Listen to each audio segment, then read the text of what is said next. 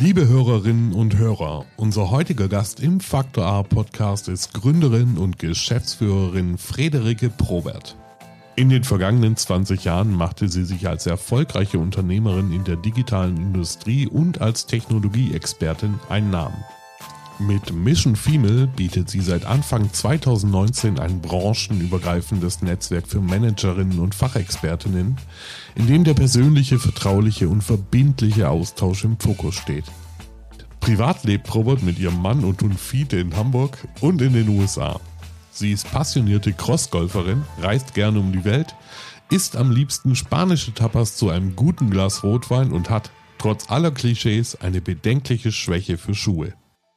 Herzlich willkommen im Faktor A Podcast, Frau Probert. Herzlichen Dank. Sie sind Gründerin von Mission Female, einem Wirtschaftsnetzwerk für Frauen. Wie kam es zu dem Netzwerk und welche Ziele werden verfolgt? Oh, ich könnte jetzt unglaublich weit ausholen. Ich versuche es mal kurz zu fassen, denn wir haben ja nicht ganz so viel Zeit. Ähm, ich komme ursprünglich aus einer sehr männerdominierten Branche, nämlich der Technologieindustrie mhm. für die Digitalwirtschaft und war dort 20 Jahre lang tätig entweder für große amerikanische Konzerne oder für Start-ups, die ich dann aus den USA nach Zentraleuropa und insbesondere Deutschland gebracht habe. Ich habe auch meine eigenen Unternehmen in dem Bereich gegründet und ich war immer und überall die einzige Frau.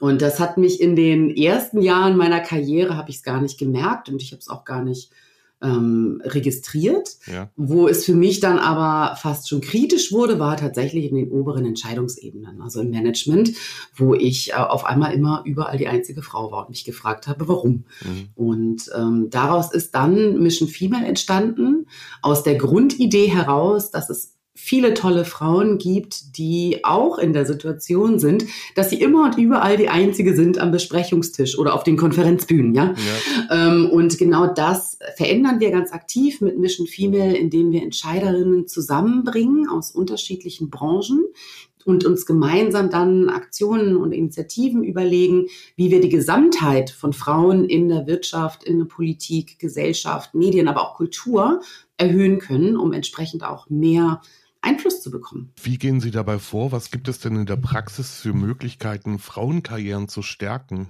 Ganz, ganz viele aus unterschiedlichen Perspektiven, also insbesondere natürlich in der Politik, wenn wir jetzt mal das Thema Frauenquote zum Beispiel ansprechen oder das ähm, Führungspositionengesetz, was eher in Richtung Aufsichtsrat und Vorstandsbesetzung geht. Mhm.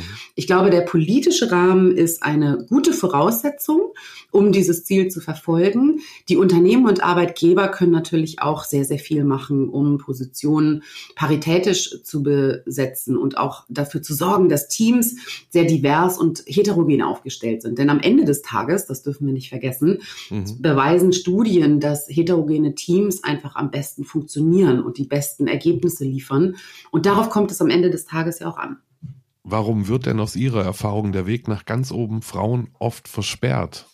Ich glaube, es ist gar nicht eine aktive Versperrung. Es ist einfach ein kontinuierlicher Prozess, wie wir insbesondere auf den entscheidenden Ebenen im Management oder in der Geschäftsführung mehr Frauen positionieren können. Es gibt in den unterschiedlichen Karrierephasen gibt es ähm, unterschiedliche Begründungen. Also ich glaube, ähm, zum Beispiel, wenn Frauen anfangen im Job, ähm, kommt vielleicht von der Uni oder aus der Ausbildung und positionieren sich in den ersten fünf bis acht Jahren in den Jobs, mhm. machen sie häufig den Fehler, dass sie zu fleißig sind. Das mag natürlich aus Arbeitgeberperspektive jetzt suboptimal klingen, aber am Ende des Tages ist es so, weil viele männliche Kollegen dann in den jüngeren Berufsjahren die Ressourcen auf das Netzwerken, Aufbau von Allianzen, ähm, Ausweitung des Kontaktnetzwerks investieren. Mhm. Und Frauen immer denken, sie würden dann über die Leistung endlich mal gesehen werden ähm, und machen dann abends häufig ähm, eher die Ablage, als äh, vielleicht ähm, mit KollegInnen ähm, sich zu vernetzen. Das ist zumindest in der Anfangsphase von vielen Frauen noch ein Grund oder ein Baustein für die zukünftige Karriere. Was sind denn die größten Hürden für weibliche Führungskräfte? Ich nenne es mittlerweile den Exotinnen-Malus zu eliminieren, ähm, nämlich genau dieses Phänomen, dass ähm, die Hard Facts sind klar. Es gibt weniger Frauen als Männer in den entscheidenden Positionen, wenn wir gerade in Richtung Vorstand und Aufsichtsrat gehen insbesondere. Und es geht darum, auch in der medialen Wirkung mhm. nicht immer darzustellen, dass es etwas ganz Besonderes ist, dass eine Frau es jetzt geschafft hat. Ja. ja?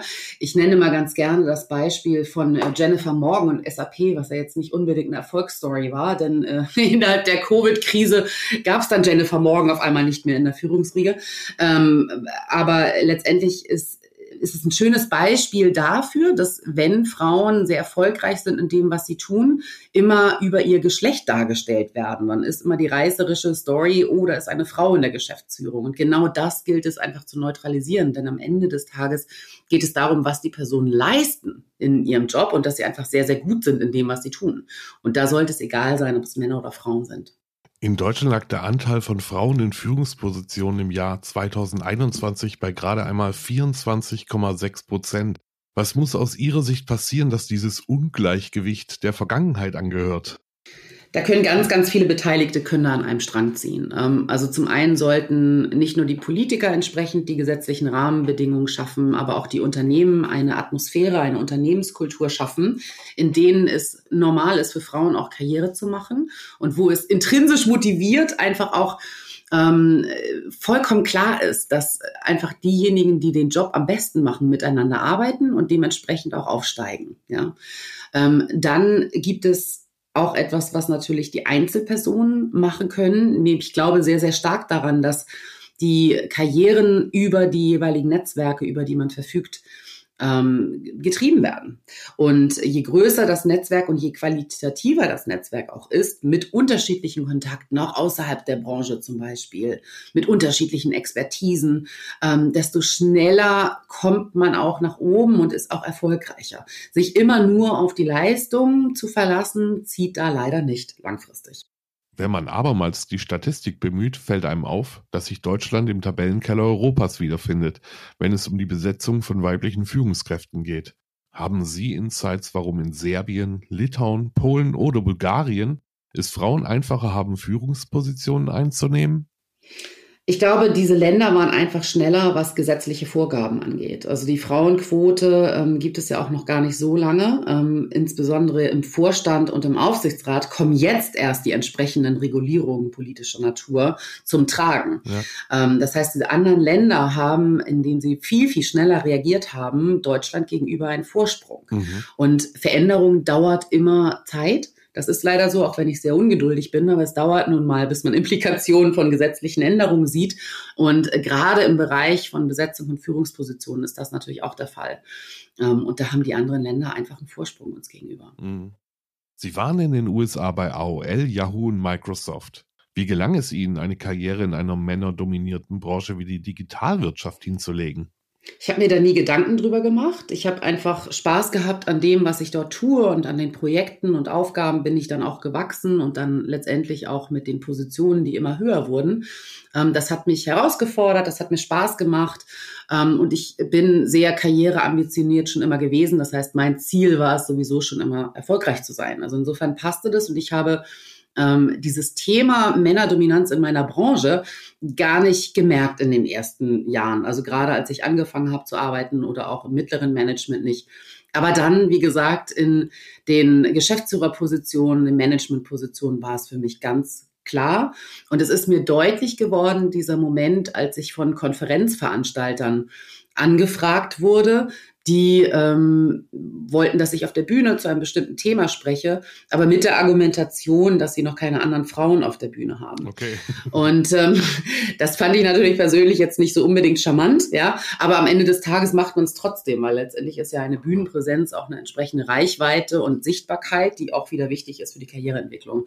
Aber ich wollte das aktiv angehen, dieses Thema, warum entsprechend immer nur so wenige Frauen in den Fachbereichen so präsent und sichtbar sind. Ja, man gibt ja auch bestimmt dann anderen Frauen Mut, ähm, sowas auch zu machen. Genau, richtig. Also Vorbilder sind natürlich ganz, ganz wichtig, ne? wenn man sich ähm, Vorbilder für die eigene Karriereplanung vornimmt, aber auch grundsätzlich medial ist es wichtig, erfolgreiche Frauen zu zeigen und dann auch wieder zu dem ersten Punkt, nicht weil sie eine Frau sind, dass es eine Schlagzeile ist, sondern dass sie einfach sehr, sehr gut sind in dem, was sie tun. Und dass es normal ist, dass eine Frau auch in der Führungsebene ist. Wie unterscheidet sich denn das Arbeiten in einer Führungsposition in der USA im Vergleich zu Deutschland? Das ist sehr maßgeblich natürlich von der Person abhängig, Ja. ähm, aber auch von den Unternehmen. Ich glaube aber auch, dass wir dort aus einer reinen kulturellen, aus einem rein kulturellen Hintergrund her ähm, eine andere Attitude haben, wie die Amerikaner sagen. Ja, ähm, also da wird es gar nicht so so prägnant überhaupt thematisiert. Da macht man sich gar nicht unbedingt so die Gedanken darüber, ähm, wie viele Frauen auch im Management sind. Da ist es einfach gesetzt und es ist normal. Und ich glaube, es ist ähm, auch, um da ein bisschen tiefer zu gehen, einfach sehr kulturell verankert bei den Amerikanern, weil sie aus unterschiedlichen Nationen, Nationalitäten ja eigentlich generisch gekommen sind und es gewohnter sind, als Europäer divers miteinander zu arbeiten. Und insofern ist äh, das Geschlechtsthema, ob nun Frau oder Mann, ähm, ist letztendlich in, innerhalb der, des Schlagworts Diversität und auch dem Erfolg eines Landes, was sehr unterschiedlich aufgestellt ist, geschuldet. Gibt es etwas, das Sie gerne Arbeitgebern sagen möchten, um diese zu ermutigen, Frauen mehr Chancen zu geben? bringt sie mit an den Tisch, ja, ähm, beachtet sie auch für die entsprechenden Positionsbesetzungen, wenn es darum geht, neue Positionen zu besetzen oder innerhalb des Unternehmens neue Positionen zu schaffen. Ähm, geht einfach ganz autark und authentisch davon aus, dass natürlich auch Frauen in Erwägung gezogen werden müssen.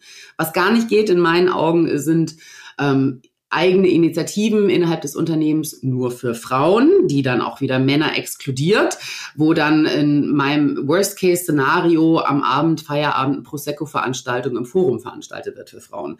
Das ist für mich ein schlechtes Beispiel, ähm, um Frauen zu fördern, denn das tut genau das Gegenteil. Ja? Man, man schiebt Frauen wieder in eine Sonderrolle, in eine Sonderposition, wo sie nicht reingehören. Sie sind Geschäftsführerin, Buchautorin, Speakerin, Investorin und Boardmember in Unternehmen und Initiativen. Wie bekommt man all diese Tätigkeiten bestmöglichst unter einen Hut? Mit guter Organisation, dann geht es. Ähm, ich äh, bin grundsätzlich eine Person, die sich sehr schnell langweilt, wenn ich nicht viele unterschiedliche Projekte auf dem Tisch habe. Das ist einfach äh, in meiner DNA. Und ich glaube, ähm, das spiegelt sich auch einfach in meinem Lebenslauf wieder. Ne? Also viele unterschiedliche berufliche Situationen habe ich ausprobiert, ähm, in unterschiedlichen Ländern, als Unternehmerin, als Angestellte.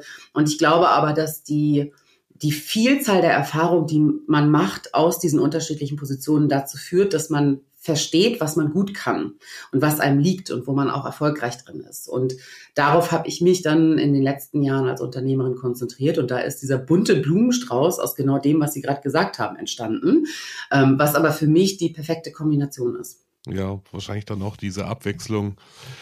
Da geht halt diese Eintönigkeit ist nicht vorhanden. Ganz genau, richtig. Ja, dann kommen wir jetzt zu unserer beliebten Rubrik, die berühmten letzten Worte. Das hört sich ja dramatisch an. Ist es aber gar nicht. Es ist ganz Okay. harmlos. Ich starte einen Satz, den Sie beenden, Frau Probert. Mhm. Und dann geht's jetzt auch schon los. Okay, auf geht's. An meinem Job mag ich am meisten das, Ich selber entscheiden kann. wenn ich mal ein Motivationsloch habe, dann hilft es mir. Mich mit anderen auszutauschen. Im Berufsleben hätte ich gern von Anfang an gewusst, dass. Frauen es schwerer haben als Männer und dass man sich anders positionieren muss. Mhm. Zuletzt beeindruckt hat mich, Ähm, ich muss kurz überlegen, es gibt so viele Sachen gerade. Gar kein Ding. zuletzt beeindruckt hat mich das aktive Engagement von den Frauen im Mission Female Netzwerk für Unternehmerinnen. Sie haben sich nämlich dafür äh, verschrieben, für ein Jahr Unternehmerinnen als Mentorinnen zu begleiten. Und früher wollte ich eigentlich was ganz anderes werden, nämlich, Tierärztin. ist ja auch sehr lobenswert. Es ist irgendwie nicht dazu gekommen. Okay. Frau Popert, besten Dank für das Gespräch. Ich danke Ihnen. Vielen Dank. Falls Sie Feedback zum Podcast haben oder uns sogar Themenvorschläge übermitteln möchten, können Sie uns entweder auf der Faktor A Facebook-Seite, auf der LinkedIn-Seite der Bundesagentur für Arbeit oder unter Bundesagentur auf Twitter einen Kommentar hinterlassen. Sie können sich auch gerne via E-Mail bei uns melden. Die Adresse lautet redaktion at faktor-a.info. Die nächste Folge gibt's im April. Bis dahin wünsche ich Ihnen eine gute Zeit.